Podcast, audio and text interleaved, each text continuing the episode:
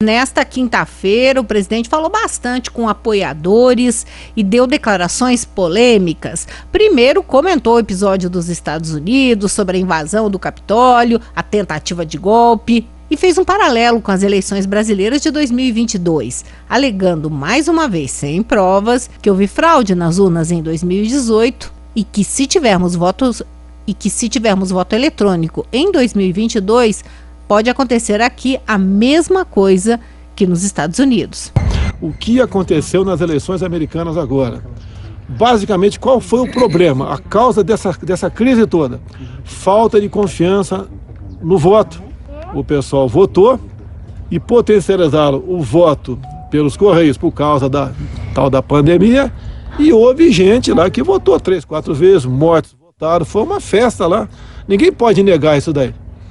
Então a falta dessa confiança levou a esse problema que está acontecendo lá.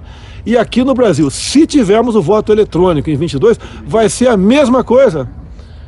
A fraude existe. Eu só fui eleito porque tive muito voto em 18.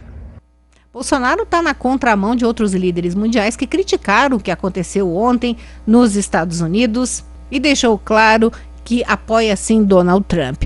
Nesta quinta-feira, o presidente voltou também a falar para apoiadores que o Brasil está quebrado sim. E falei que o Brasil estava quebrado, né? E está quebrado na questão pública, tá?